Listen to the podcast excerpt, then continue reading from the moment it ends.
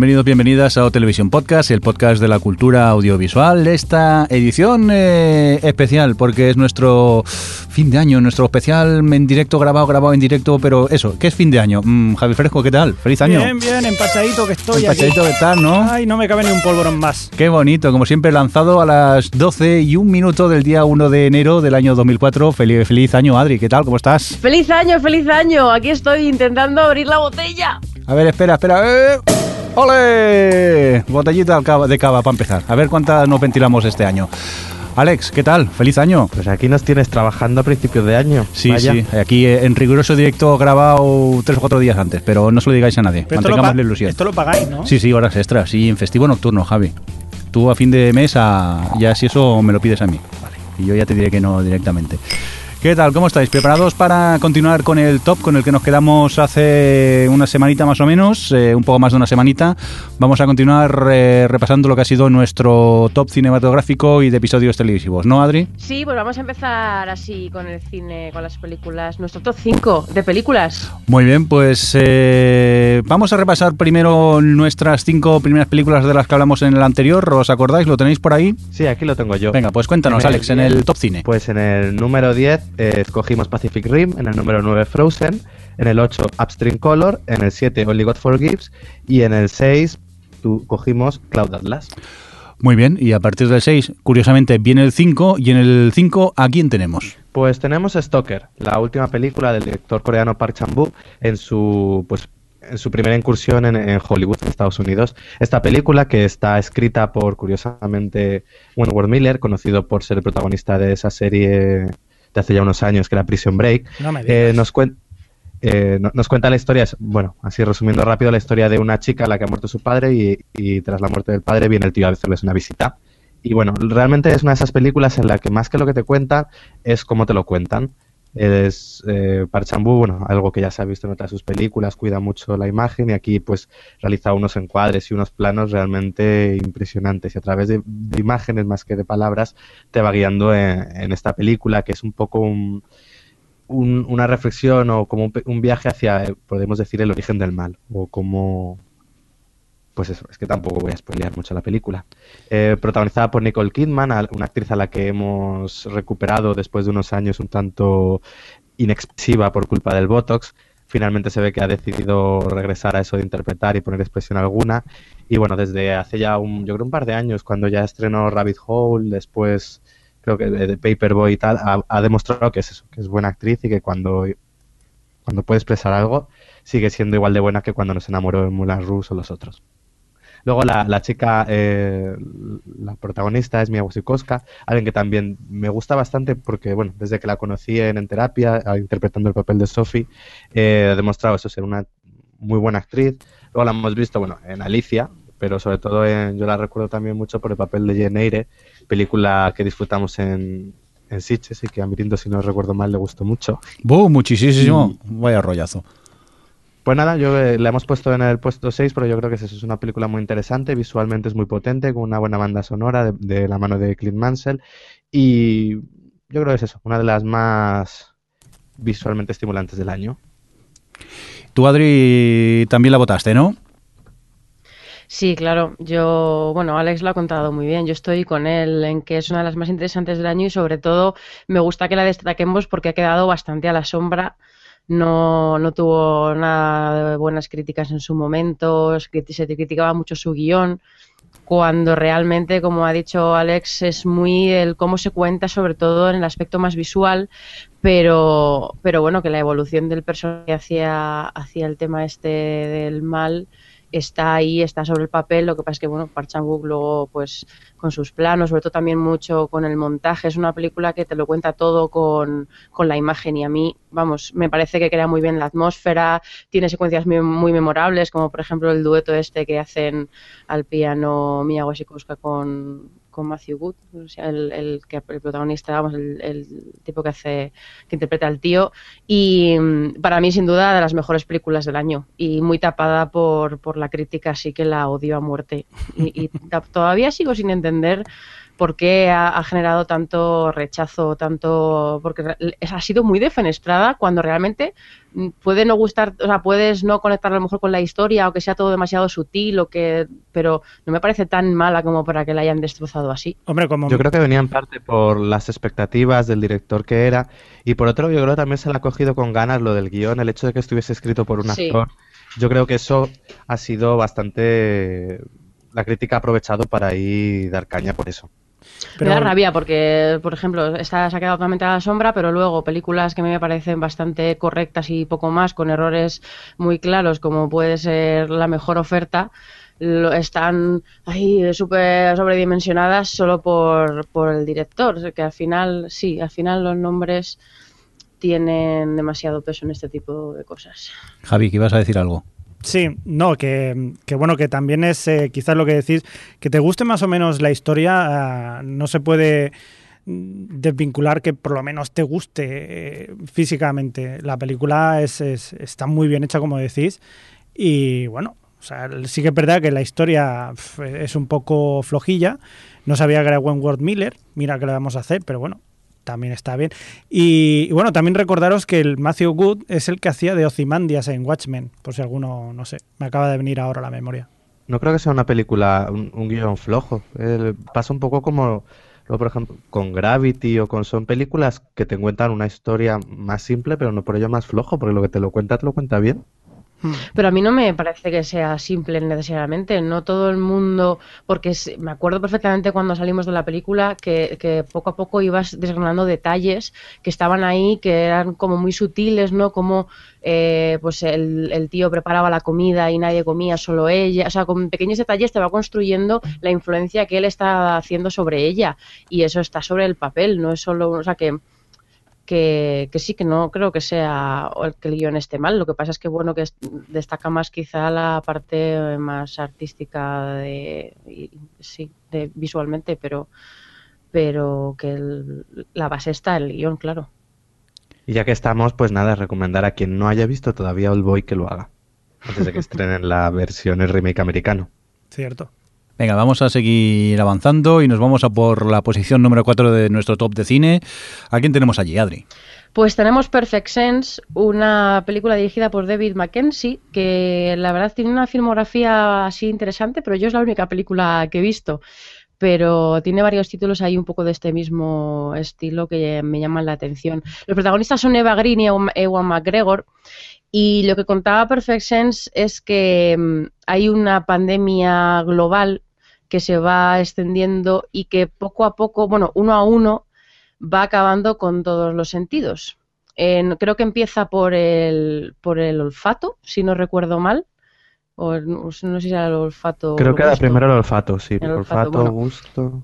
Pues va perdiendo, va perdiendo uno a uno, están muy colocaditos para que sea, se vaya perdiendo lo más prescindibles, entre comillas, al principio, hasta el final. Y la historia se está contada, ¿no? El- el- esta, esta pandemia está contada desde el punto de vista de una pareja, de, bueno, de una pareja, dos- de dos personas que se, que se encuentran en estas circunstancias, que son Ewan McGregor y Eva Green, y cómo va afectando a su relación, y luego cómo se van adaptando los humanos un poco a la pérdida de los sentidos y cómo van evolucionando la vida la Tierra con todo esto y demás. Y, y es una película que, que ha pasado obviamente sin pena ni gloria, con una crítica en general bastante tibia y un estreno limitado porque, bueno, nosotros lo vimos gracias a Atlántida, a la Atlantic Film Fest que hicieron los de Filmin, eh, porque si no, olvídate. Y es una película que ha recaudado la friolera de cantidad de 21.000 libras. Solo. Solo. Es muy triste. La verdad es que ha pasado, vamos, no me extraña que no esté en los top de nadie.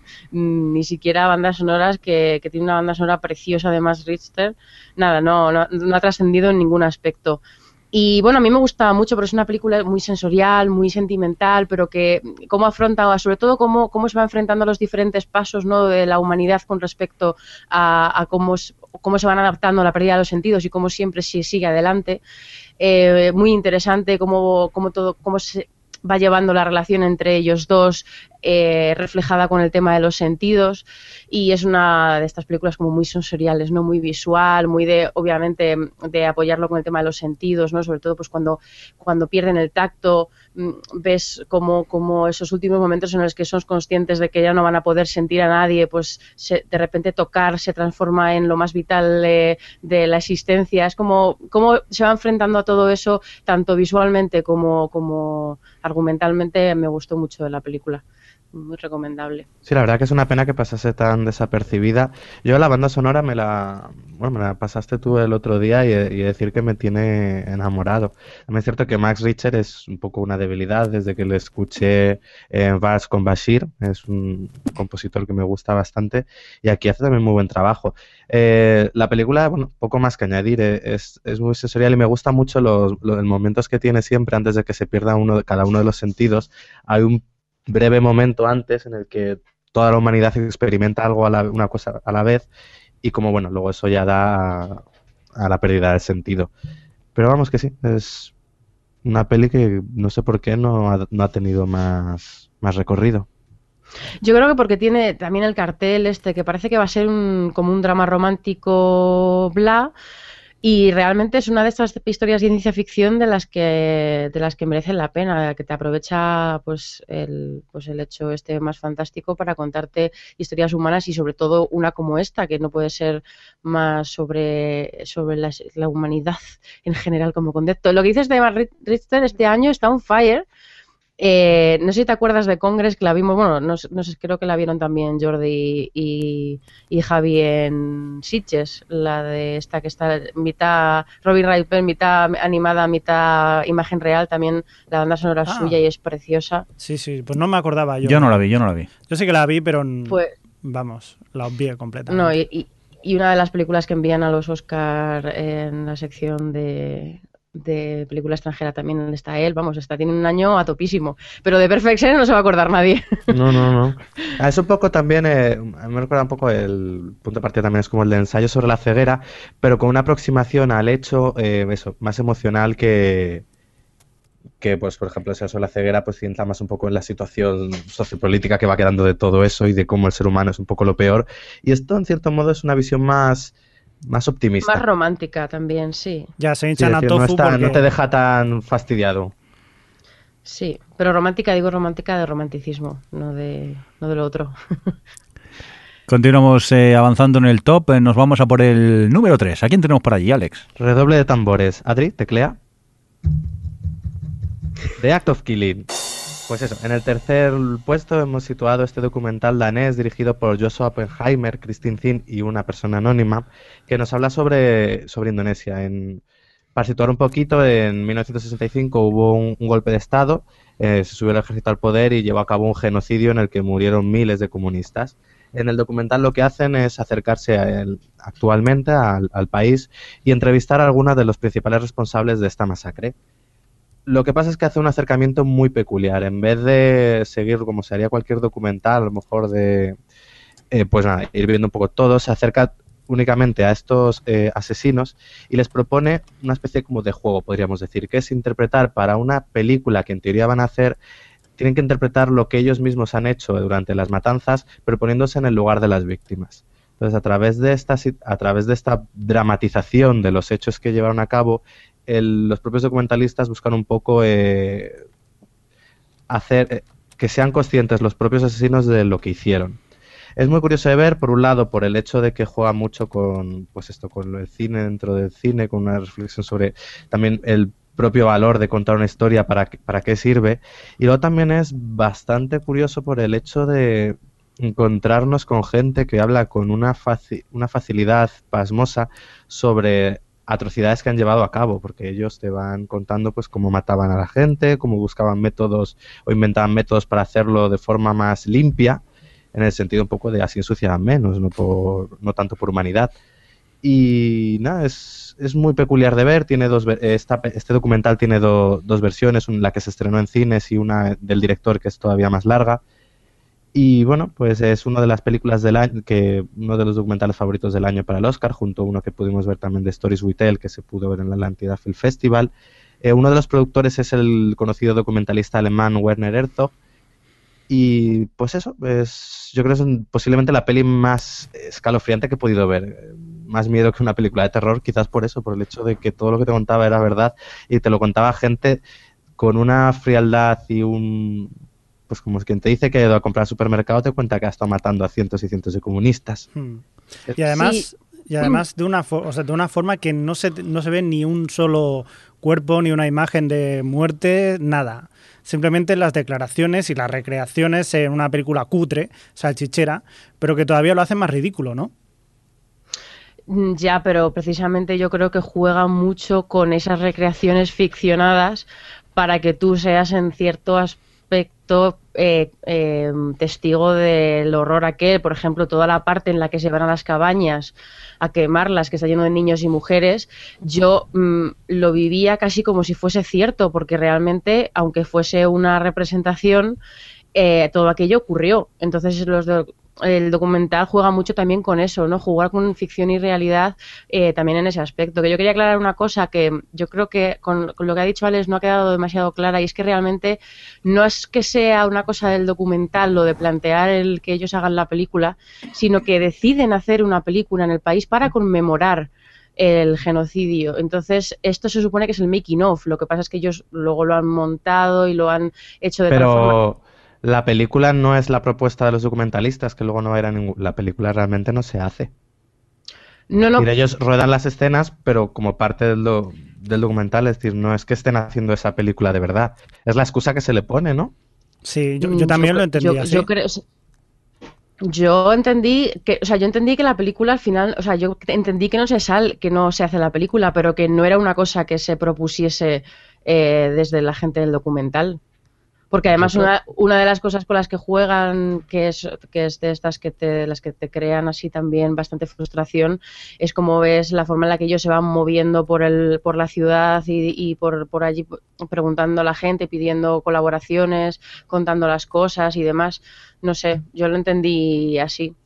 No, pero yo, yo creo que es eso, es los propios documentalistas son quienes les proponen hacer la película y es un poco para entrar a ese juego, pero también lo que parece que, que un poco le hacen, puede decir que hay un protagonista que es Anwar Congo, que es uno de los, como ellos se llaman allí, gángsters, pero es uno de los asesinos que estaban a, pues bueno, que han estado matando a cientos de personas y lo que en, en cierto modo le hacen es un poco a través de ese rodaje de la película, una terapia en la que le colocan en el lugar de la víctima para que de alguna manera empatice con, con todo lo que ha sucedido. Es curioso Sí. también porque sirve un poco como, de- como reflexión sobre cuando hay eso, cuando hay una guerra, al final un poco lo, como te explica uno de los, una de las personas que salen, que al final los crímenes de guerra los decide la, eh, quien gana. Entonces ellos que han sido los asesinos, o sea, son los que están en el poder, para ellos todo lo que han hecho no son crímenes de guerra, son simplemente cosas necesarias para estar en el, en el poder. Y entonces por eso también resulta bastante duro de ver, porque todos ellos se justifican todo lo que han hecho a favor de que bueno de que era necesario y era lo que había que hacer para tener eh, pues eso para que el ejército estuviese en el poder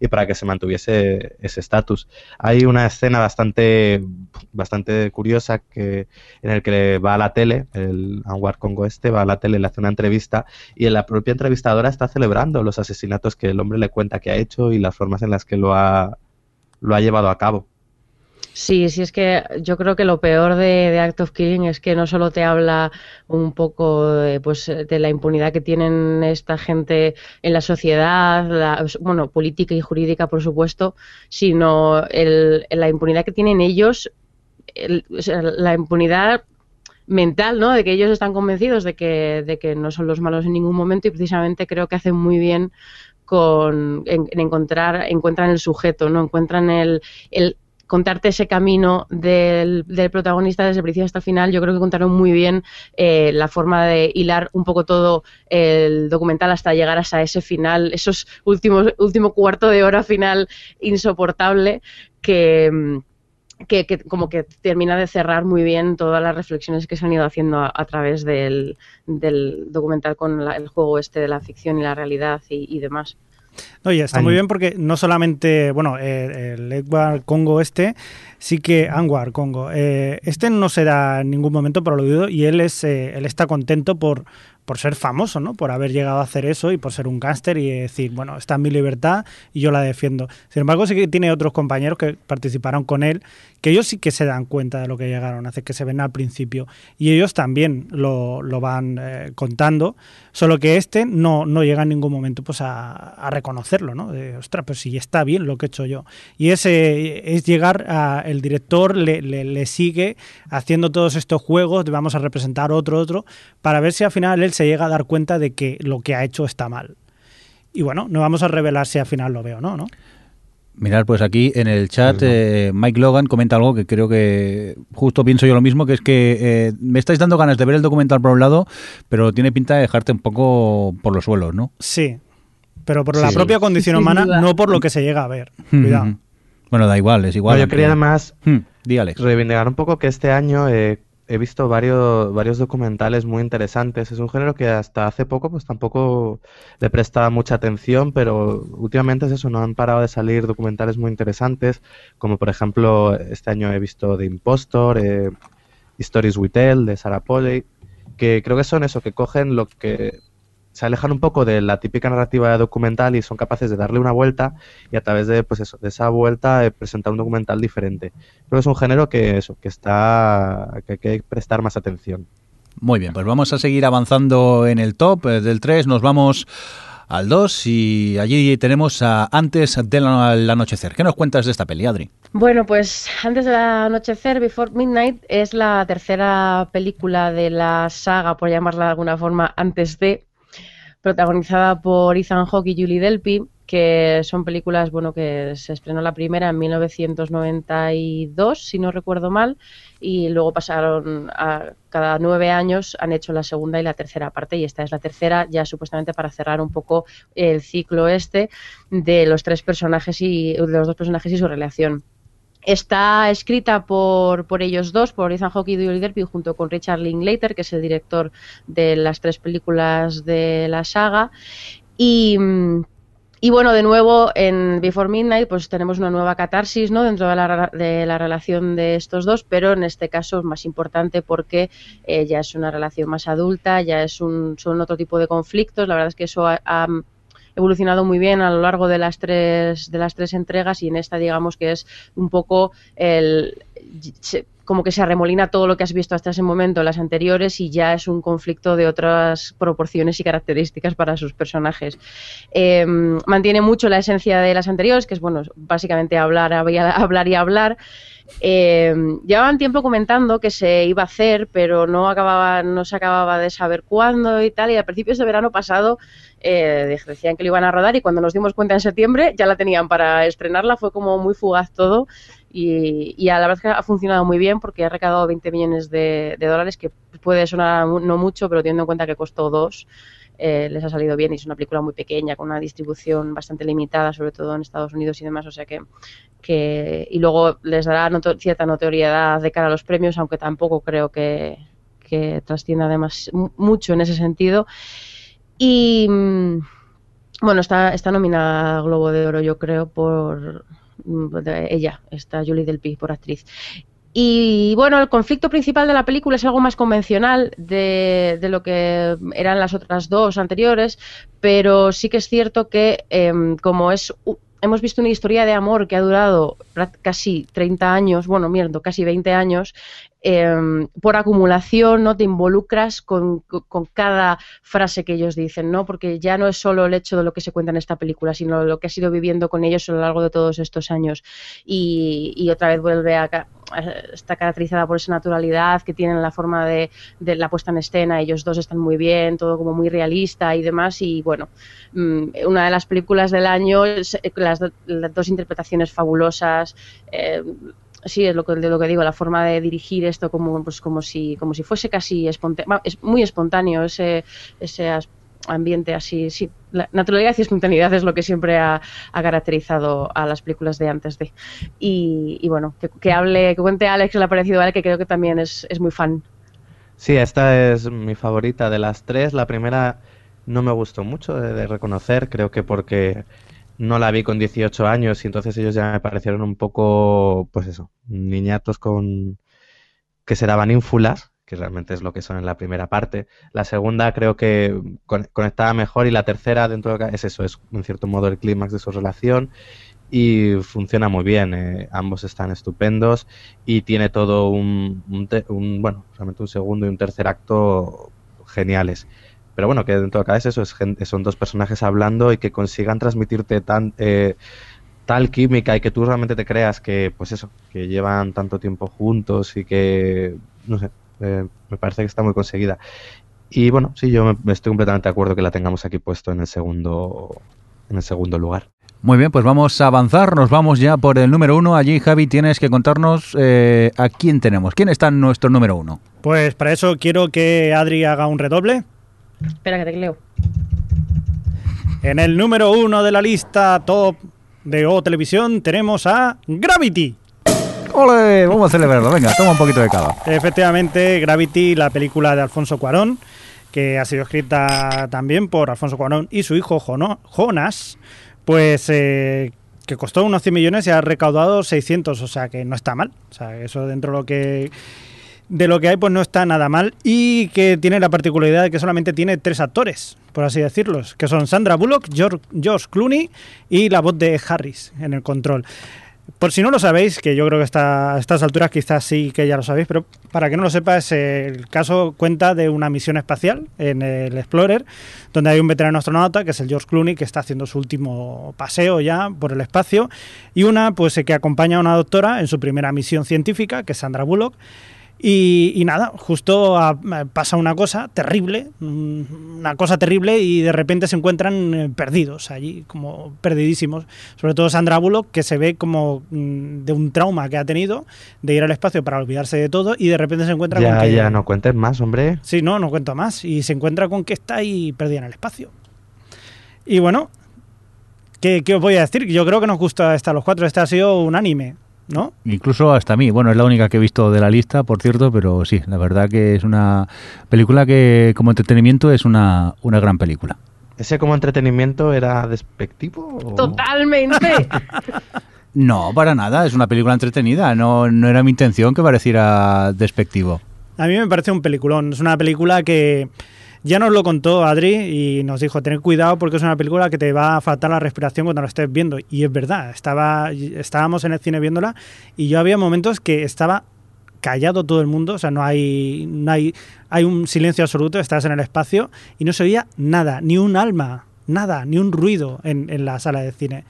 Sí que es verdad que te cuesta respirar, una película que te mantiene en tensión todo el rato y Sandra Bullock sublime. Mira que yo no soy muy fan de Sandra Bullock, pero la verdad es que lo hace genial. Por cierto, que Sandra Bullock no era la primera opción que tenía la productora para llevarlo a cabo, que era Angelina Jolie, solo que les pedía 20 millones, billoncejos de euros, que dijo, bueno, pues si un, si un caso buscamos a otra, Buscaron también a Natalie Portman, pero como estaba embarazada y en el espacio no va bien, y con embarazo, pues dijeron, bueno, pues vamos a buscar ya unas cuantas.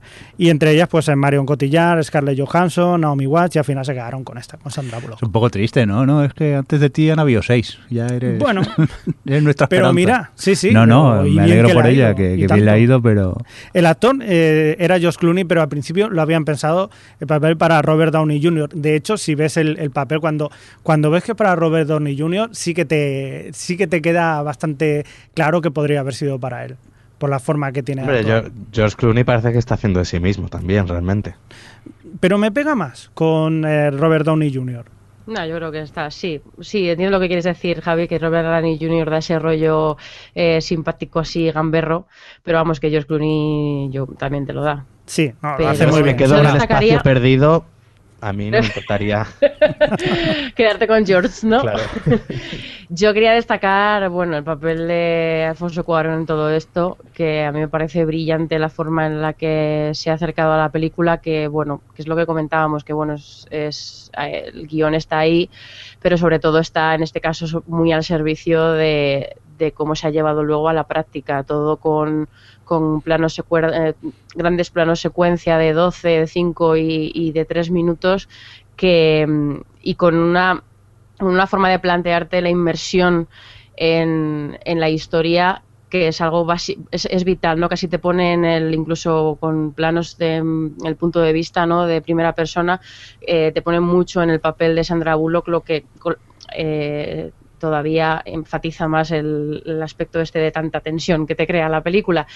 Y, luego todo el aspecto que todo sí, la tecnología es la que es, la verdad es que visualmente es una película apabullante, yo ya lo ha dicho, lo ha dicho Crespo que yo salí de ella sin prácticamente ahogada de, de lo inmers de, vamos, de, de, ya solo también por la espectacularidad que, tiene visualmente, ¿no? Pero que no podemos olvidar que alegóricamente también tiene valor, que no es, que quizá no es el mejor guion del mundo, pero porque no tampoco lo pretende ser, pero, pero um, tiene ese punto de metáfora, de reflexión, de seguir adelante y demás que también está mm. muy bien y creo que no le hace, no solo no le hace de menos a la película, sino que eh, hace que sea algo más que sí, sí, pues, sí, simple entretenimiento. Uh -huh. Es verdad. Totalmente de acuerdo con Adri. No, que me fascina que hay gente que se duerme y se aburre viéndola. Ya. Porque no la ven en glorioso 3D, que esta sí que hay que decir que está muy bien conseguida. en 3D? Yo me, me sorprende porque la he visto también dos veces y me mantiene completamente en tensión. Pero bueno, oye, supongo que son los gustos de la gente y si no te interesa sí. eh, lo que sucede, pues te da todo igual. Oye, contad una cosa. Yo me quedo con... Ahí, sí. Contad lo del corto, aparte que se ha hecho, que ha hecho su ah, hijo, Jonás Cuarón. Sí, se llama Ninkak y es bueno, es que es un poco spoiler de qué va, pero en, durante la película hay un momento en el que hay una llamada telefónica y claro, bueno, el, la película solo tiene lugar en el espacio. Entonces el corto de Jonas Cuarón, digamos que te cuenta lo que sucede en esa llamada telefónica desde la Tierra. Tú lo, lo que ves es, eh, pues en este caso es un esquimal que está ahí perdido en Groenlandia, que de repente recibe esta llamada y se pone a hablar con, con la otra persona. Y eh, bueno, es un corto, es un, es, un, es muy cortito, porque obviamente es un corto, pero está muy bien porque se, se complementa muy, muy bien con los temas de los que trata la película.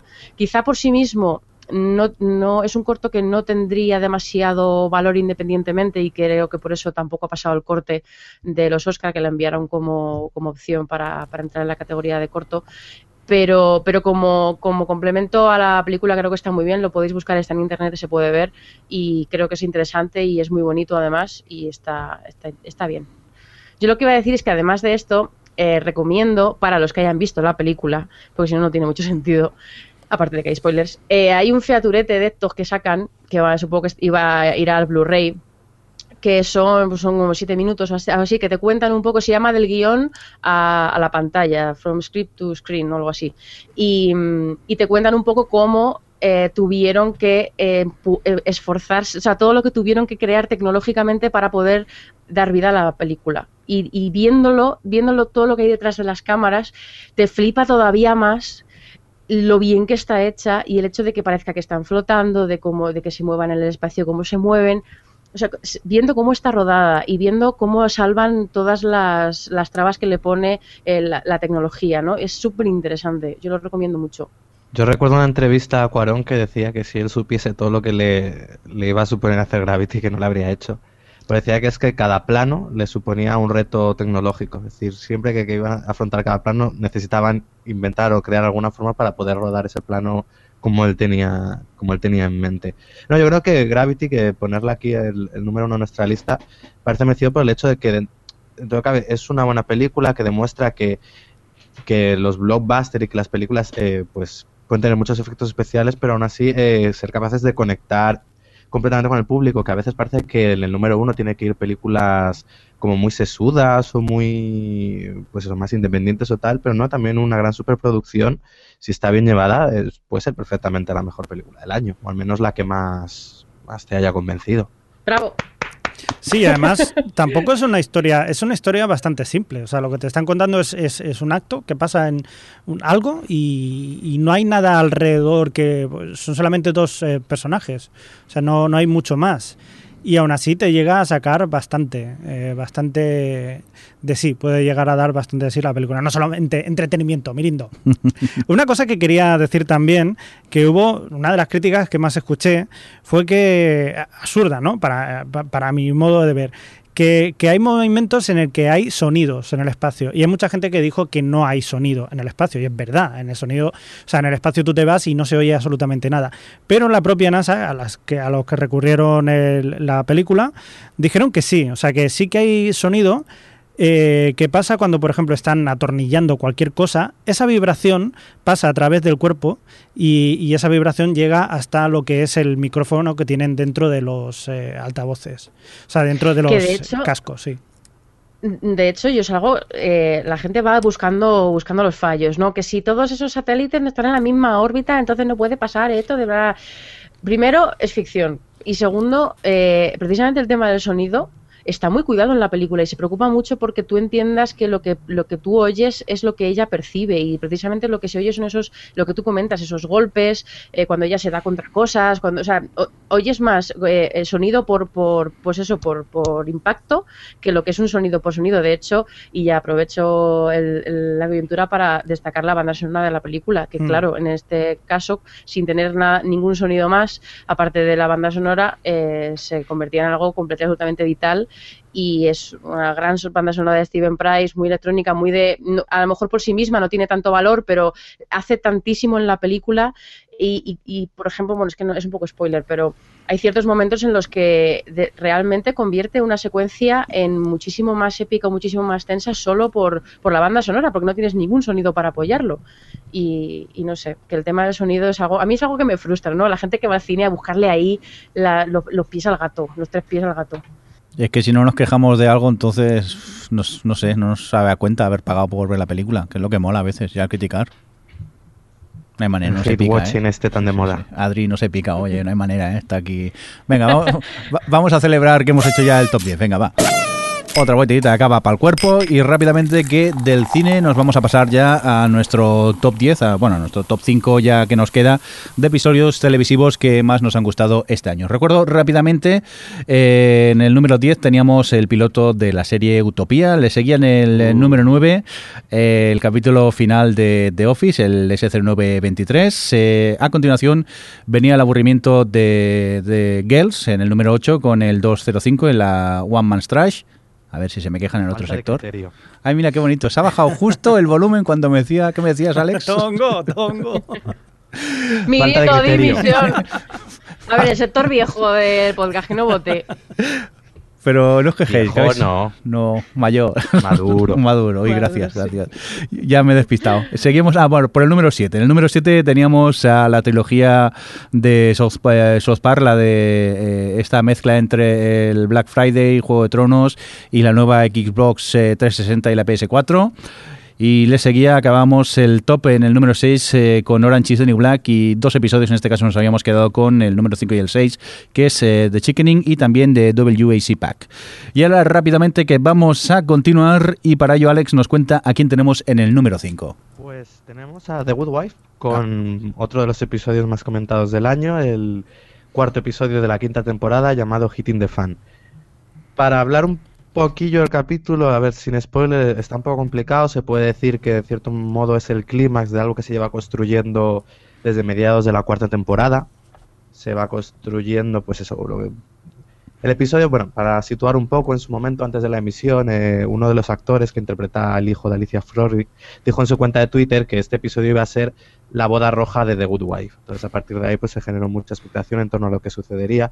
Y es cierto que conceptualmente iba muy acertado apodando de esa manera el episodio, porque aquí hay unas cuantas puñaladas, podemos decir. Y bueno, ese es el momento en el que Alicia decide tomar, bueno, en el que ya finalmente se toma una decisión que llevas viendo que tiene que suceder durante aproximadamente 20 capítulos y al igual que Ozymandias, puede decirse que un poco al igual que Ozymandias, eh, confluye una serie de tramas y todo explota. Entonces lo hace de una manera estupenda, con la clase, el estilo con el que tiene The Good Wife, y que además en esta quinta temporada hay que reconocer que ha vuelto con mucho más, podemos decir, más ritmo. Los capítulos son mucho más frenéticos, hay como mucha más tensión. En cierto modo me recuerda incluso a veces a esos momentos del ala oeste en los que parecía que no paraban de suceder cosas, aunque muchas veces era gente hablando. Y este episodio, pues nada, lo tiene todo. Tiene que claro, sin spoilear, es Bueno. maravilloso. Tanto Pues- los actores estupendos y como siempre pues la serie está muy bien. Y bueno, el- un ejemplo del, del impacto que ha tenido este episodio es que de nuevo se ha vuelto a hablar sobre The Good Wife en la crítica, que era que tras la cuarta temporada, que tuvo algunas decisiones un poco eh, controvertidas, sobre todo en toda la trama relacionada con el personaje Kalinda, que no gustó mucho ni a los fans ni a los críticos, eh, la serie había como perdido un poco de, de fuelle. Pero es- con este episodio eh, ha vuelto otra vez a, a primera plana. Por ejemplo, los Globos de Oro la han nominado a Mejor Serie de Drama, han nominado a Julina Margulies como Mejor Actriz e incluso a Josh Charles en Mejor Actor Secundario. Eh, también ha recibido nominaciones por parte del Sindicato de Guionistas, que ha reconocido pues igual Mejor Drama y Mejor Guión para este episodio. Y bueno, pues eh, vuelve, parece ser que The Good Wife ha vuelto con más fuerza. Mucha gente, yo y yo, bueno, yo creo también que esta quinta temporada está siendo la mejor de las que llevamos hasta ahora. Algo que también tiene mucho mérito, eh, que una serie de estas de Network con 22 episodios por temporada, en la quinta esté dándolo, pues eso, esté dándolo todo y aún sea todavía mejor. Y nada, y bueno, igual eh, añadir que las audiencias, aunque no son muy, no son precisamente buenas, con toda este, esta aceptación que está teniendo y tal, seguramente la CBS eh, no habrá problema en su renovación y tendremos The Good Wife al menos una temporada más. Yo que eh, soy seguidor de la serie, pero bueno, para mí es una serie que eh, me gusta, pero si normalmente ves en, Twitter al día siguiente de haberse emitido un capítulo de, de The Wife, el, el fan fatalismo que hay, que todo el mundo trata la serie como obra maestra y tal, bueno, yo no, no opino lo mismo. Creo que es una serie entretenida, que me divierte, eh, veo sus capítulos, pero sí que decir que este capítulo, el Hitting the Fan, es de esos de que cuando se acaba te levantas y aplaudes porque es que eh, es, un poco como también pasaba en, como nos pasó en Gravity, que es aquello que te sientas, no te mueves de la butaca y estás nervioso deseando ver qué más ocurre porque pasan cantidad de eventos en tan poco tiempo que es de esos capítulos, ya te digo, que no te dejan levantarte de, la silla y es un, un punto a favor de, la serie que para mí, sinceramente, cada vez me iba cansando más, pero he de reconocer, como dice Alex, que esta última temporada está siendo eh, mucho mejor y los capítulos están mejorando mucho más. Es lo que dices, pasan tengo la sensación que también ocurren mucho más cosas que no en, otras temporadas. Para mí, n- era una serie meramente eh, un procedimental de ado- abogados con un caso distinto en cada episodio y, y ahora pues es, es mucho más que, que eso. A ver, yo creo que lo que sucede es que es eso. Los fans a veces parece que The Good Wife cada episodio pasa como con Mad Men o Breaking Bad, que cada episodio era la mayor obra maestra que se ha hecho nunca. Pero Breaking Bad Y, es verdad. hombre, tampoco, no, no es verdad. Pe- y- pero bueno, no entremos en esa discusión ahora. Eh, pero bueno, que me refiero que todo el mundo la lava. y Yo creo que es una serie que es eso, son 22 episodios y, como tal, pues es un poco, tiene un poquillo de todo. Y luego eh, mucha gente dice que no, no es una serie de abogados, que es algo más. Puede ser algo más, pero es una serie de abogados y cuando el caso falla, el episodio se resiente y eso se nota. Yo creo que ha tenido, por ejemplo, creo que fue la tercera temporada que yo la noté un poquillo más floja en los casos y, y se resentía un poquillo ahí, pero yo creo que eso, la quinta han em- los casos son interesantes, las tramas que se han planteado y luego también que lo que eh, este episodio Hitting the Fan cambia por completo el status quo de la serie. Hasta el momento nosotros veíamos una serie con una pues nada, unos personajes que es que no quiero spoilear, pero bueno, ve- veíamos eh, la situación era tal que se nos había explicado, llevábamos con esa situación, pues eso, cinco años y de repente ahora la han cambiado por completo. Y ahora el espectador se enfrenta a los episodios un poco con el corazón dividido ante lo que ve que le- ante lo que está sucediendo, porque ahora te tienes que involucrar un poco con lo que estás viendo y decidir de qué lado te quieres poner.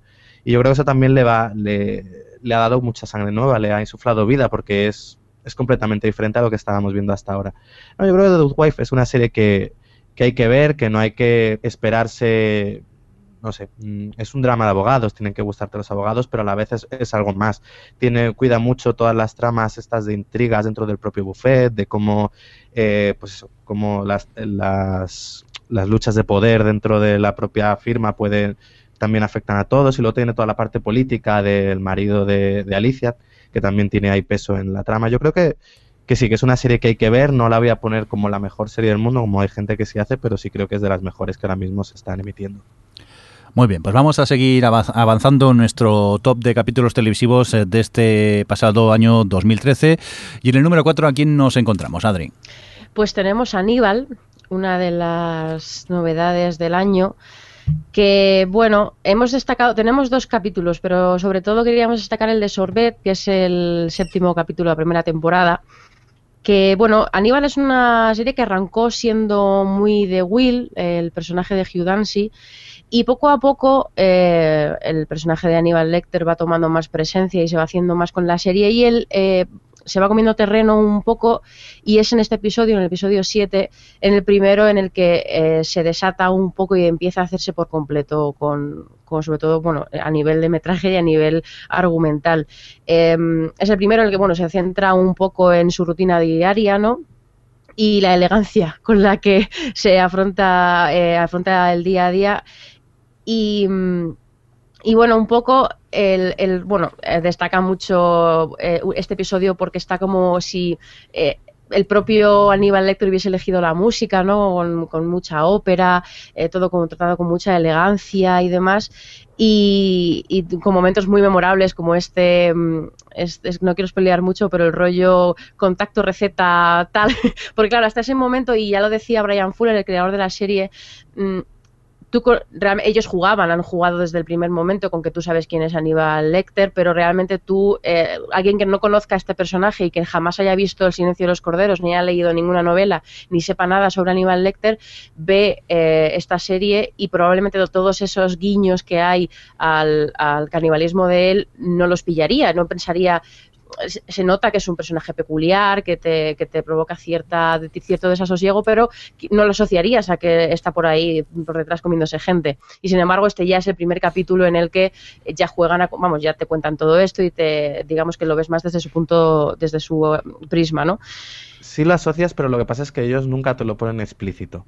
Porque claro. la forma en la que te muestran la comida pero eso, es... claro, pero lo que yo decía es que eso lo sabes tú porque sabes que es. Pero eh, me refiero, todo el, que, todo el que ve a Aníbal sabe quién es Aníbal. Es decir, no. Ya, pero. Yo creo que eso no es que sea de. Si la... no, yo, yo, creo que juega mucho en eso, pero lo que hacen es que nunca te lo explicitan. Hasta, sí, bueno, hasta sí, Sorbet. Sí, estoy de acuerdo, pero lo que también es cierto es que si viene cualquier persona de otro planeta, si me apuras, claro. si viene una persona de otro planeta o una persona de, de 15 años que no ha visto y oído nunca jamás de Aníbal, no tiene por qué. Quiero decir que si lo miras desde ese punto de vista, todos esos guiños no los pillas, es a lo que me refiero, que el propio Brian Fuller lo decía, que realmente ellos juegan con el hecho de que saben que todo el mundo conoces a este personaje y aprovechan muy bien eso, pero que realmente es en este episodio en el que ya es explícito, en el que ya te lo dejan claro que no es ningún juego y que este tipo se está comiendo gente. Y bueno, a ver, eh, esta, este capítulo, como el resto de la serie, no tuvo muy buenas audiencias y la verdad es que, bueno, aunque las tenía bajas, las tenía estables y sobre, sobre todo teniendo en cuenta que es lo, lo, complicada porque es bastante gráfica y bastante grotesca en algunos momentos, eh, pero bueno, eh, ha tenido tan buena recepción en general que va a tener segunda temporada, eso sí va los viernes, así que saboread cada capítulo que nos queda como si fueseis Aníbal Lecter comiéndose un un pulmón o algo.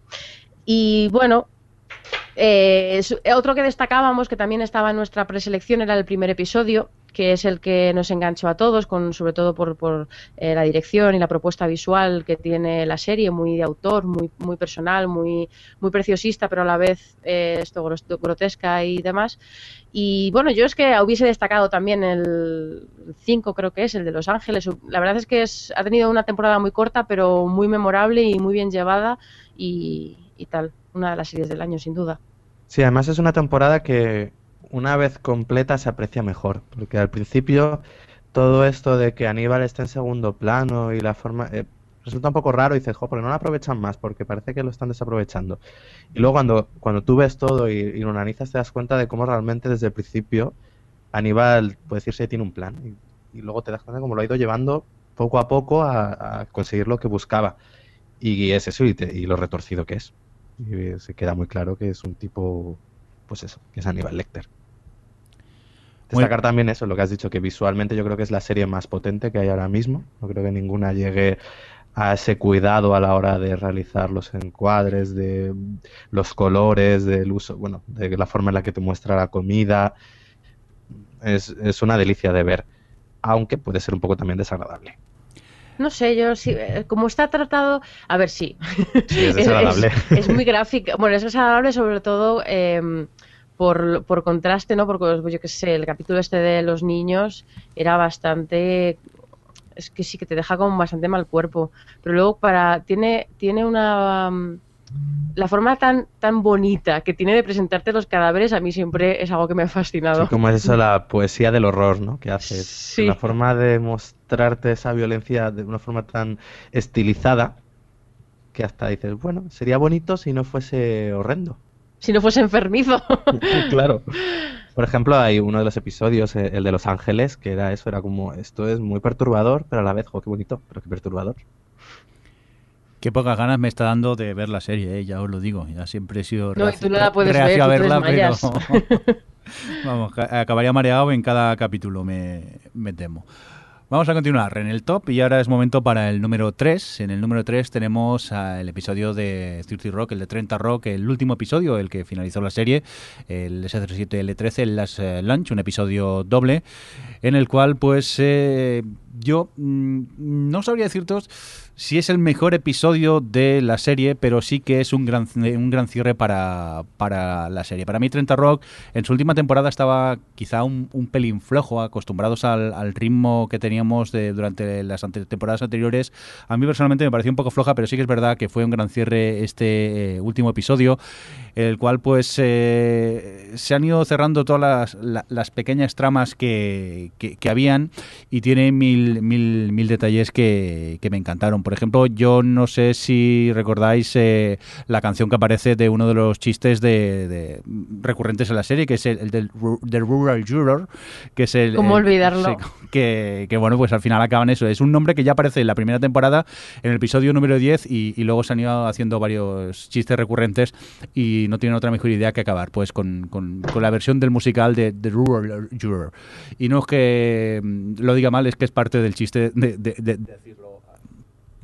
Uy, disculpar, decirlo así, que me, falla un pelín el, el micro. Tenemos el cable un poco cascado. Otra, otros momentos míticos para mí son, por ejemplo, la, la aparición de, de Conan O'Brien en, en el, en el ascensor, que no sé si os fijasteis, yo tú, aprovechando que hacíamos el top, volví a ver el episodio y, y está grabado en un croma, pero ho- horrible. El croma está muy mal hecho. Yo no sé si es que lo quisieron hacer expresamente o qué, pero es que se ven las sombras de ve- verdes del, de- del croma en algunos planos. Y supongo que es que, mm, bueno, tal y como estaba el tema de, de Conan O'Brien y el mal rollo que había con la NBC, yo no sé si es que no lo dejaron ni entrar en los estudios de, de NBC para grabar los, ese último episodio y tuvieron que hacerlo ya allí con un, con un simple croma. También momento destacable la, la última conversación eh, que tienen eh, Jack Donaghy y Liz Lemon. Y otro de los momentos que con los que yo más me reí es, por ejemplo, el, el- el momento en, en- en- en el que aparece la, la lista de, de- de- de Kenneth de las TV No No Wars, donde rápidamente ya está buscando por internet algunas de las palabras prohibidas por Kenneth que para decir en televisión son, por ejemplo, son conflicto, urbano, mujer, divorcio, programas que hablan de divorcio, eh, writer, o sea, de, eh, guionistas, Justin Bartra, Dramedia, Nueva York, políticas, eh, High Concept y bueno, algunas más que, que son chistes de esos que a veces pasan en en, en 30 Rock, que van tan, tan rápidos que, casi necesitas un segundo visionado o incluso apretar pausa para, para poder verlos. Y también quisiera destacar el, el- final de la serie, que ahora voy a hacer un poco spoiler de una serie de los 80-90 que era San Elsewhere, una serie de, hospitales. Eh, yo la recuerdo porque en TV3 se llamaba Acoruber, no sé si se llegó a emitir en, en, en, otras eh, autonómicas, pero bueno, era, el, era un homenaje muy con esa bola de nieve aparece el, hospital y que cierra un poco eh, 30 Rock. Vosotros que la habéis seguido, ¿qué os pareció este episodio? Yo discrepar un poco en el hecho de que fuese floja la última temporada, no estoy de acuerdo. Creo que las dos últimas estuvieron muy bien. Para mí la floja creo fue la quinta. De ahí, bueno, les costó un poco, pues eso, el mantener el nivel, pero esta última me gustó bastante. Y bueno, yo eh, el episodio mm, también un poco apoyo este episodio final, pero más por el capítulo en sí como por, como por el hecho eso de que termina una de las grandes comedias de los últimos años. Yo reconozco que el penúltimo episodio fue el que incluso me llegó a emocionar. Hay un momento ahí que casi se me escapa la lagrimilla y todo. Esto que ves que ya se te va a acabar la serie. Y, bueno, yo creo que lo mejor de, de esta última, bueno, de estas últimas temporadas ha sido como han ido ex- explotando más el personaje de Jenna, como han ido dejando el de Tracy mucho más en segundo plano y, y- y en muchas ocasiones como casi acompañante de las locuras de Jenna. Creo que la serie se benefició de eso. Y al igual que cuando volvieron un poco a quitar un poco de peso a Kenneth, que, que no funcionaba, como cuando le daban tramas bastante a él. Y pues eso, eh, creo que es un, es un buen final. Dentro de lo que cabe, estas series tampoco pueden tener. Es, es una comedia. Pero me, me gustó, me gustó el episodio. Sí, yo estoy de acuerdo un poco con todo lo que habéis dicho. Bueno, estoy, estoy con Alex en cuanto a que yo creo que esta temporada, bueno, a mí me parece que Certi Rock siempre ha mantenido muy bien el nivel y que sus altos, o sea, sus bajos son muy altos y la última temporada creo que, que además era muy consciente de que era ya la despedida y era pues todavía más esta, cosa de los gags por segundo que Certi Rock siempre ha sido muy a tope en ese sentido, pues era, lo ha sido todavía más. Una temporada muy meta, que, han vuelto personajes, que han hecho referencias, muchas referencias endogámica me refiero. Y, y sobre todo lo que ha destacado Alex, que en una, en una comedia a veces te puedes caer en, despedirte con algo demasiado dramático, ¿no? En el, de dejar esa sensación de final y de cierre, a lo mejor puedes abandonar la comedia por el camino y Certi Rock no lo ha hecho en ningún momento y precisamente con, secuencias cómicas son capaces de despedir la serie y dejarnos una lagrimita en, en los ojos y bueno, pues para mí una de las comedias más redondas y más constantes que he visto desde, vamos, desde siempre. Muy bien, Javi, tú creo que no seguías Centarrock, ¿no? Mm, sí, yo me quedé en la cuarta temporada, a ver si la retomo. Te vamos a atar un día y te vamos a obligar a verla. No. Venga, vamos a seguir avanzando, a, a, avanzando, avanzando en el top. Y del número 3, eh, ¿ahora qué hacemos? Porque no tenemos número 2, tenemos dos número unos. ¿Qué hacemos, equipo? Que hable primero Adri. ¿Qué Adri, Adri? No, no, no, no. no. Sí, sí, sí. que hable primero Adri. ¿Qué hacemos, Javi? Es que, es que hemos estado hasta el último momento sin decidirnos a ver cuál es la mejor, así que... Y, y yo, es que... ¿Lo hacemos por orden alfabético? Mm. Como capítulo empezaría primero Alex. ¿Qué No, empezaría Adri. Bueno, venga, voy a Venga, empezar va, yo empieza tú, Adri. por, por aquello de que tenemos un episodio especial de tres horas casi, bueno, no sé cuánto duraba, pero, pero mucho, dedicado a esta serie que es Breaking Bad. Que, bueno, el episodio que hemos elegido, por supuesto, es el 14 de la quinta temporada, el titulado Cimandias. Y que, bueno, yo creo que no nos enrollaremos demasiado porque, como he dicho, tenemos un especial que uno de los primeros capítulos de esta, temporada del podcast ha sido, pues, eh, desmenuzar toda la serie en general y en particular la última temporada, así que, bueno, iremos bastante al grano. Ozymandias estaba dirigida por Rian Johnson, que, mm, que ya ha dirigido otras veces en, en Breaking Bad, como por ejemplo aquel episodio de la mosca o, o el cuarto episodio de la quinta, que también uno- fue uno de los más memorables. Guillermo del Toro, que es muy fan de la serie, decía que, que se postuló para rodar este capítulo, pero que Rian Johnson dijo que, vamos, que cualquier... Yo- claro, teníamos que haberlo supuesto. y Yo no me esperaba que el capítulo 14... Claro, todo el mundo piensa que el capítulo último, el 16, iba a ser el, pues, el más memorable, el más... Pero realmente es el 14 donde eh, tenemos ese clímax absoluto de todo lo que se ha ido cociendo a lo largo de, de toda la serie y Guillermo en todo eso quería dirigir este capítulo, pero Rian Johnson dijo que ni de coña. Y mm, bueno, así por contar algunas curiosidades, eh, la secuencia en la que, lo voy a decir todo así como términos muy generales, ¿eh? La secuencia en la- en que la niña dice mamá, es curioso cómo algo tan fortuito puede hacer que una secuencia se eleve muchísimo más en significado y en todo. Y es que realmente la niña no tenía que decir nada, porque bueno, no puedes depender de que una niña tan pequeña te diga mamá cuando tiene que decirlo. Pero la madre estaba ahí detrás de- del personaje cuando estaban rodando la secuencia y se puso a decirlo y bueno, el personaje sigue un poco el, el rollo y al final quedó una de las secuencias que más te parte en el corazón de todo el capítulo, realmente, por ese detalle tan tonto. Y luego, bueno, el- la, la temporada arrancó con menos de 3 millones de espectadores, la quinta, en el año pasado, y, que, y en Ozymandia se convirtieron en seis y medio. Seis y medio que después ya con el final, pues todo estalló ahí con casi 11 millones de espectadores. Vamos, que la quinta temporada es la que ha visto el super ascenso y fue eh, el que tuvo ahí el, el pico. Y... y bueno, no sé qué más decir. Bueno, la verdad que está- queda un poco para los Globos de Oro. Están nominados Brian Cranston y Aaron Paul y por, por sus papeles. Y bueno, también destacar en, en Ozymandias las, las referencias que hay al pasado, ¿no? Cómo empieza con ese primer eh, prólogo, un poco que nos recuerda dónde estaban Walter y Jesse hace ya unas cuantas temporadas y un poco cómo se va desvaneciendo todo aquello que ya se ha perdido y sobre todo se pierde después de este capítulo y, y como hay muchas eh, referencias puntuales, ¿no? Los pantalones estos que hay en medio del desierto. Es otra serie que ha aprovechado mucho su última temporada para hacer referencias al pasado y no solo argumentalmente, sino visualmente, la forma de hacer los planos de plantear ese tipo de cosas también se ha notado mucho.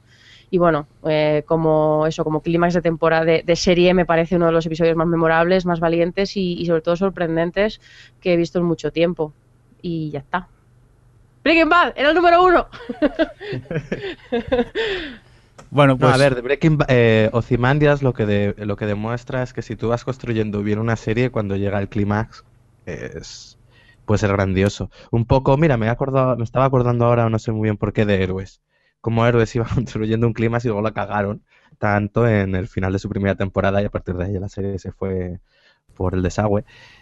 Y aquí no es como, eh, realmente han sido eh, cinco años de serie eh, concentrados en un episodio. Es decir, todo lo que ha sido ahí plantando, desarrollando y tal, todo explota ahí.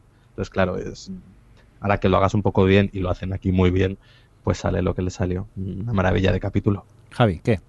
¿Qué, voy a contar? O sea, que es una maravilla. De hecho, en, la, cuestión se la hicimos a la gente en Twitter y todo el mundo ha coincidido también entre Game of Thrones y, Breaking Bad que estaban ahí. O sea que, bueno, ¿qué vamos a decir? Yo creo que coincidimos todos. Es que es un capitulón de una serie, una de las series más maravillosas que hayamos visto jamás. Pues sí, yo creo que tendríamos que pasar ya a nuestro otro número uno. ¿A quién tenemos ahí, Alex? Pues tenemos a Las lluvias de Castamer, el episodio noveno de la tercera temporada de Juego de Tronos. Eh, pues lo mismo, ¿qué, nos habrá dicho ya de la boda roja? Este capítulo que reunió a 5 a millones de espectadores, bueno, 6 al final. Eh, es curiosamente eh, uno, el episodio que más, más buzz ha tenido en Internet, que más ha hablado, llegó a tener 700.000 menciones en tweet, entre Twitter, Facebook y blog del impacto que causó. Eh, luego también ah, salió todavía la noticia de que Juego de Tronos había sido la serie más descargada de 2013, llegando a tener 5,9 millones de descargas, según dicen. Eh, quedando, por ejemplo, en segundo lugar está Breaking Bad con 4,2 millones, es decir, que se ve que Juego de Tronos es, pues ahora mismo en la red, el, lo que fue en su momento un poco, a lo mejor no tanto, pero eh, perdidos. Es decir, la mm. serie que todo el mundo se descarga y que todo el mundo tiene que comentar. El episodio de las lluvias de Castamer, pues bueno, mm, es curioso porque es algo que todo aquel que había leído los libros eh, llevaba esperando desde que se comentó la adaptación, desde la primera temporada, y curiosamente todo el fandom que había leído lo que sucedía supo guardarse el secreto y en cierto modo miraba, eh, yo, yo me incluyo entre ellos, mirábamos un poco con, sorna a todos los que no sabían lo que se les avecinaba y esperábamos que llegase este capítulo. Y entonces es curioso como todos los fans de los libros supieron eh, callarse todo esto para que los espectadores vírgenes, por decirlo de alguna manera, eh, se sorprendiesen. De ahí luego que salieron tantos vídeos de los que la gente grababa la reacción. Eh, las reacciones ante el episodio. Yo jamás había pues visto tantos vídeos de reacciones desde Sugar's One Cup, así os lo digo. Y, es impresionante. es impresionante y la verdad que sí, o sea, la, gente que a mí me, me, comentaron de leer estos libros hace ya tiempo, cómo se aguantaron y decir, ¿cómo te has podido callar todo lo que pasaba en la, en la boda roja. Y luego a, la demás gente, o sea, ese respeto de decir, no te voy a, joder lo que va a pasar, no te voy a contar un spoiler, porque el momento es, es de, ir a ver la cara de, decir, Dios mío, o sea, cuando la gente se entera es alucinante. A mí, a mí lo que me fascinó, sin entrar en spoilers, es que eh, todos sabemos las barbaridades que pueden llegar a pasar en Juego de Tronos y hubo gente que se mosqueó con este capítulo y amenazó casi de muerte a George R. R. Martin. Casi no, la, amenazaron. ¿Qué por, lo que ya sabes. No, bueno, él mismo dijo que... Por un caso, por una cosa concreta lo que pasa en el capítulo, no por el capítulo en general. Sí, sí, bueno, por algo que pasa en el capítulo, pero yo me pregunto, ¿qué serie habéis visto hasta ahora? Claro, porque la gracia juego llegado a pasar burrada como Claro, es que eso es una burrada. Es como ha quedado un poco empañado por eh, que la serie ha tenido una corriente mm, de desprecio y de rechazo absoluto. Hablo de Homeland, la tercera, pero al final también hay una cosa, pasa una cosa que es de esas, es de esas cosas que verlas en televisión sorprende. Y aunque sea televisión de pago y demás, que sea algo tan explícito y tan gráfico, eh, pues llama la atención. Hay gente que tiene sensibilidad, la sensibilidad muy afro de piel, como por ejemplo Mirindo, y, ese tipo de cosas no las, no las ve bien. Entonces, ya, pero ahí, es, coincido, algo fuerte, es algo fuerte. Ahí coincido con Mirindo. Ya sabes lo que estás viendo desde el primer episodio, no, no te lo han ocultado en ningún momento. Sí, yo creo que en ese caso al interior es un poco duro. Claro, es que el momento al, el momento al interior. es que sí, sí, yo creo que no es, no es como si estás viendo el final de la primera temporada. que es que es algo muy gráfico y muy fuerte realmente para ver tan explícito y tan eh, que lo estás viendo y sobre todo para cierto tipo de público. Es que es difícil hablar de esto así Ya, en ya. términos generales, perdón. es, es- es difícil dar argumentos, pero vamos, yo creo, yo entiendo eh, hasta cierto punto las que hay, hubi- hubiese gente que se escandalizase con eso. Eh, Martín siempre dijo eh, cuando se comenzó a adaptar la serie, dice, yo cuando llegue este episodio me voy a tener que mudar de país porque... De país o de planeta, ya. Y luego, eh, bueno, como curiosidades, bueno, es el único episodio que no tiene música cuando aparecen los créditos. Está dejando ya al espectador que asuma lo que acaba de ver. Eh, luego, igual, la canción de las lluvias de Castamer se escucha por primera vez en el noveno capítulo de la segunda temporada. Eh, la canta el grupo de The National. Y luego, así como curiosidad, el batería y vocalista de Coldplay, Will Champion, pues aparece como uno de los, de los músicos en la boda roja. Y bueno, a lo- añadir también que es un buen episodio no solo por lo que sucede en la boda roja, sino porque también es uno en el que confluyen muchas de las tramas que estamos viendo. No solo esto, sino el viaje de Aria, el viaje de los... Bueno, básicamente todas las tramas de los Star confluyen en este episodio. De una u otra manera se llegan a un punto clave. Y creo que es un gran episodio porque no solo se limita al hecho del impacto del final, sino a todo el conjunto del capítulo. Ya a partir Y de vamos, aquí que es. además es el capítulo más comentado del año. Sí, Pues sin sí. duda. También, Que a partir de aquí ya es cuesta abajo todo, ya no te puede sorprender Uy, nada. uy, uy, uy. Uy, No, no, que digo, que digo que ya no te puede sorprender nada, o sea que no sé cómo se lo harán. no es spoiler del libro ni nada, ¿eh? No, no, no, sea, pero... la cuarta temporada. La buena a a temporada es, es todo, es todo. Lo que queda es que es todo Uf, de, de- uf, va a ser y otra y otra y ala, y Callar sus, callar sus. otra. lees Calla, el libro no te lo crees. Estás leyendo el libro y dices, no puede, y esto, y pasa. Si el siguiente capítulo dices, no puede ser, no puede ser. La verdad es que es cierto que ahora adapta la. Pues deben ser como 300 páginas que eran una absoluta locura en la novela. Oye, O sea, La bonitos. serie va a ser una delicia. A ver, bonitos, dejar de crear hype ya, por favor, que me, me lo estoy haciendo encima ya, callar sus. Oye, pues hasta aquí nuestro top, el top televisivo de episodios que más gustaron, que por cierto este también creo que los oyentes coincidieron, ¿no? Con el- nuestro número uno, tanto Breaking Bad como eh, Sí. Juego de Tronos. Ganó Juego de Tronos por un voto solo, Sí. o sea que para que veáis lo igualado que todo. listos tenemos. Pues nada, si os parece, mientras nos tomamos un poquito más de cava, vamos a por un indicativo para que la gente se acuerde qué es lo que están escuchando y enseguida volvemos.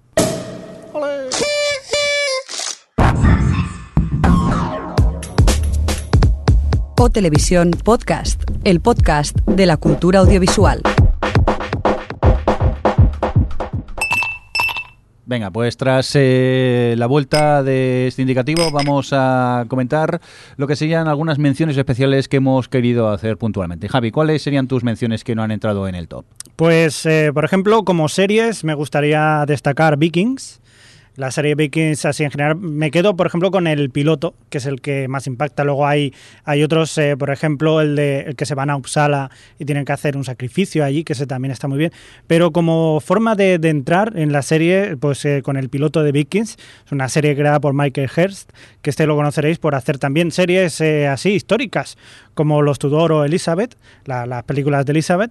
Y bueno, pues esta es, este es para el, el History Channel, esta, este canal que hace todo documentales y ahora se ha dedicado pues a hacer un poco de ficción también y la verdad que de lo que ha hecho lo mejorcito para mí en este caso ha sido esta de Vikings. La primera temporada son nueve episodios y está pues eh, como actores principales Travis Fimmel, la Catherine Winnick, que, que es un- la Catherine Winnick, que lo digo así como a modo de... Es una mezcla entre Scarlett Johansson y Anna Torf. Así lo dejo así, que sí, no sé, siempre me ha recordado. Y bueno, pues eh, básicamente va de pues eh, a finales del siglo VIII, pues un, un vikingo que está basado además en, en hechos reales o digamos en leyendas de los vikingos, Ragnar Lothbrok, pues que zarpa, quiere zarpar en vez de irse hacia el Báltico, quiere irse hacia el oeste porque ha escuchado que hay una tierra que se llama Inglaterra, que ahí se pueden encontrar muchos tesoros. Y son, digamos, el comienzo de las primeras hordas de vikingos que llegaron a Inglaterra para y a toda la zona del del este o del oeste europeo para poder eh, pues eso eh, avasallarlos ahí y, y hacer pillaje y saqueos Muy bien. ¿Y de cine qué quieres destacar? Pues ¿Pero eh, estas son menciones o...? son menciones. Es eh, broma, sí. Es meterme con vosotros. Para Ay. Hacía rato que no se metía con nosotros. Ah, y como, como no hemos puesto música de la tenía nuestra, pues. Síndrome de abstinencia ahora, Adri.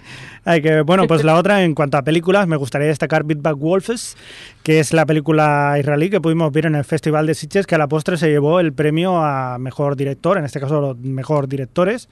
Y eh, cuenta pues el caso de un sospechoso de pedofilia, que la verdad que el padre, un padre que está por ahí, pues eh, sospecha de él y digamos que no le tiene mucho afecto al hombre. Muy bien, pues hasta aquí tus menciones. Yo rápidamente quisiera mencionar solo el, capítulo con el que despedimos a The IT Crowd, el, especial que se hizo hace poco, el de Internet is Coming, un, capítulo doble de cuarenta y pocos minutos, en el cual pues eh, es un cierre a la serie con todos sus eh, momentos más míticos, un poco te los puedes encontrar allí en este episodio y también con grandes momentos en los cuales servidor ha acabado llorando de la risa en según qué, qué escenas.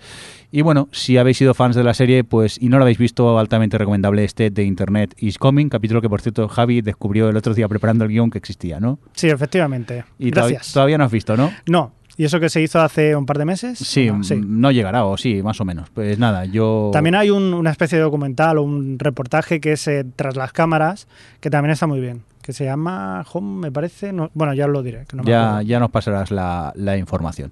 Bueno, y hasta aquí mis menciones. Nos vamos a por las de Alex. Pues entre mis menciones está por un lado Orphan Black, una serie que entre el panorama seriéfilo dio bastante que hablar a, a principios de verano. Esta es una serie de la BBC, de BBC América, que bueno, mm, sigue a una chica que empieza a descubrir que tiene por ahí varios clones.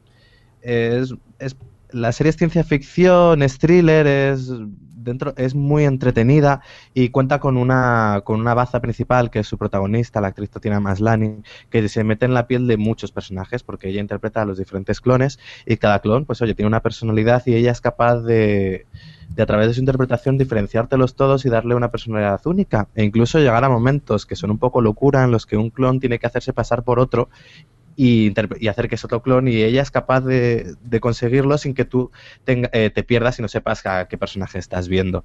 Eh, por decir un episodio me quedo con el sexto, que es aquel en el que una de las clones, Allison, celebra una fiesta en su casa, porque es un buen ejemplo de lo que es esta serie. Era, es comedia, es intriga, es incluso acción, suspense. Este capítulo yo creo que, de cierto modo, es redondo como reflejo de lo que es la serie, porque Vamos, porque tiene un poquito de todo y, y es apasionante. La serie que eh, se estrenó en, en mayo, bueno, no, en, marzo, pues vuelve ahora, volverá, es, pues igual, aquí vuelve creo a principios de mayo de 2014 con su segunda temporada y la actriz, bueno, ha visto reconocido finalmente su trabajo en estos Globos de Oro que la han nominado en, a Mejor Actriz de Drama. La otra mención que quiero hacer en televisión no tiene nada que ver y en cierto modo la hago porque creo que ha sido una de las series del año en Estados Unidos, sin comprender muy bien por qué, y es Scandal, la serie de Shonda Rhimes, que allí, pues vamos, es curioso como la crítica se ha vuelto loco con ella, porque es una serie, es un culebrón salido de madre completamente, que allí parece haberse tomado en serio, y tanto la, a la serie como a su actriz prota- protagonista, Kerry Washington, le están dando un reconocimiento que, bueno, que no sé yo, la serie que sigue a una abogada que, de- eh, que se encarga de un poco de arreglar las imágenes públicas de figuras políticas de Washington cuando sale un escándalo, se convirtió en su segunda temporada en una especie de thriller conspiranoico sin sentido alguno, exagerado y, y demente, podemos decir, que supo coger lo mejor del culebrón y hacer de una serie muy entretenida sin ningún vamos sin vergüenza alguna.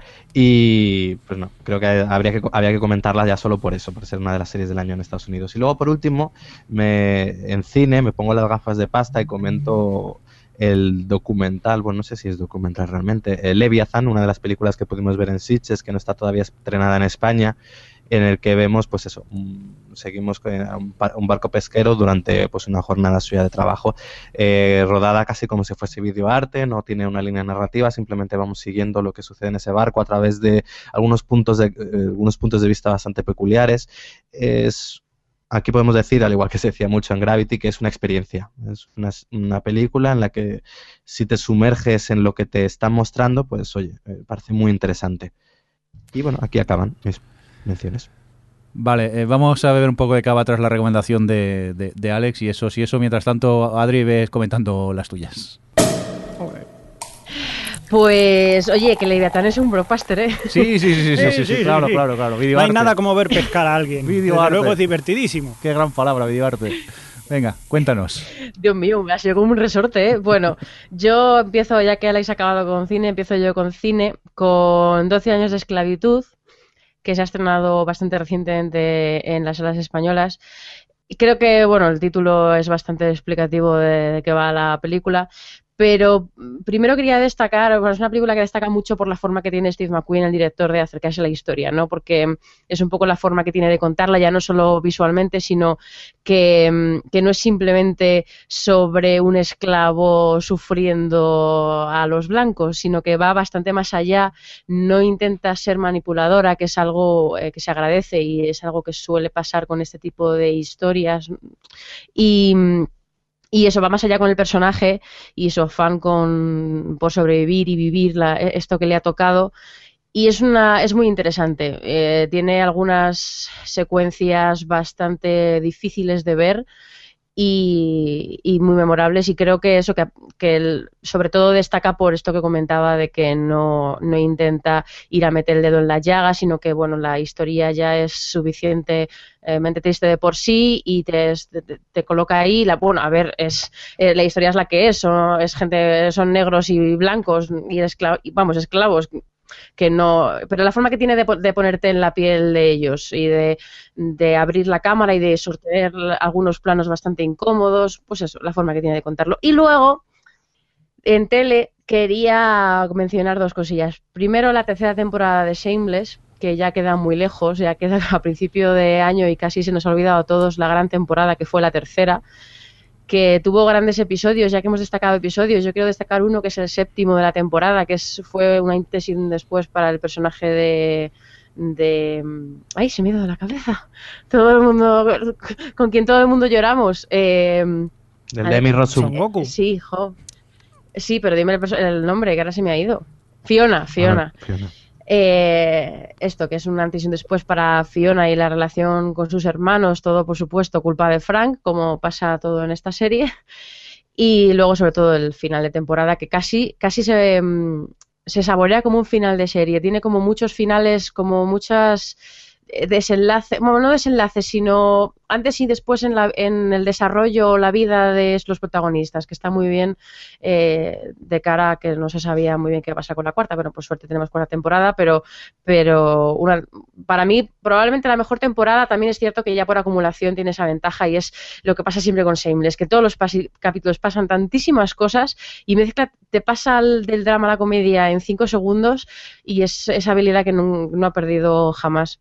Y luego quería acabar con una serie que todavía no he terminado la temporada, voy, me quedan unos cuatro o cinco capítulos, que es Masters of Sex, esta que, que sorteamos el, el libro en el pasado episodio, que mm, me gusta mucho porque va creciendo a medida que avanza la temporada con cada episodio, sobre todo porque hablan mucho el abanico de secundarios y están desarrollando unos secundarios muy interesantes, que es bueno, es una serie que, que va sobre dos, bueno, sobre un doctor y su ayudante que se dedican a investigar el sexo y los entresijos del sexo eh, a finales de los años 50, a principios de los 60 y por supuesto pues todas las pruebas que tienen para llevar a cabo este estudio y un poco el, el tratamiento del sexo y de la sexualidad y la, el mundo sobre todo el aspecto femenino del, del tema en, en la sociedad de aquel momento. Y está muy, muy bien. Alison Janney tiene un papel que lo hace fantástico. Y yo destacaría el capítulo 5, creo que es, que se llama Catherine, que como episodio en sí mismo es una maravilla y tiene un final bastante descorazonador. Y bueno, pues esos son mis destacados. Muy bien, pues eh, tras ello, rápidamente, Javi, ¿tú qué esperas para el 2004? ¿Cuál es la serie que estás esperando aquí con ganas? Juego de Tronos. Ahora, esa era la mía también, me la has quitado. Pues yo no espero nada más. Muy bien, pues creo que Javi y yo estamos aquí ansiosos con la, con la nueva temporada de Juego de Tronos. Tú, Alex, ¿qué es lo que esperas para este 2014? Así con ganas. Eh, Helix, la nueva serie de Ronald de Moore, el creador de Galáctica. ¡Hala, me la ha quitado! Te dejo, ese- te dejo la otra. Venga, ¿y tú, Adri? Ah, no, bueno. Yo, bueno, iba a decir Helix, así que voy a decir, bueno, Shameless, pero también me apetece mucho True Detective. La nueva serie está con Matthew McConaughey y Woody Harrelson. de así crimen sureños, tiene muy buena pinta. Muy bien, pues eh, hasta aquí lo que ha dado de sí la edición de hoy de este especial fin de año. ¡Feliz año! ¡Bien! Eh, Eh, Cómo mola el, el- cómo mola el, el desfase que tenemos con el Skype, que reaccionamos todos un poco tarde. Pues lo dicho, que nos vamos hasta aquí esta edición, volvemos en 15 días más o memenos. Eh, como siempre, Javi, que, que muchas gracias, feliz año. a vosotros igualmente. Alex, eh, feliz año, hasta dentro de 15 días. lo mismo digo. Lo mismo dice. Y Adri, que feliz año, que gracias por meterte con nosotros, que si no esto no sería lo mismo. Que feliz año, eh, feliz 2014. ¡Feliz año! Si queréis hago como Chandler y hago una apuesta de intentar no meterme con vosotros durante el 2014. A ver cuánto, pero me tenéis que dar dinero a cambio, claro. Mm, a mí me va bien porque fijo que vamos a ganar nosotros dinero. ¿Qué os parece la idea? ¿Sí o qué? Ahora lo planteamos, apagamos el streaming y, y- y lo hablamos entre nosotros. Hacemos una canción nueva y ya verás. que pronto cae. Sí. Que vaya muy bien, que muchas gracias como siempre por estar al otro lado y por escucharnos. Y lo dicho, que feliz año 2014 y nos oímos en 15 días más o menos. Adiós. Adiós. Adiós. luego. O Televisión Podcast, el podcast de la cultura audiovisual.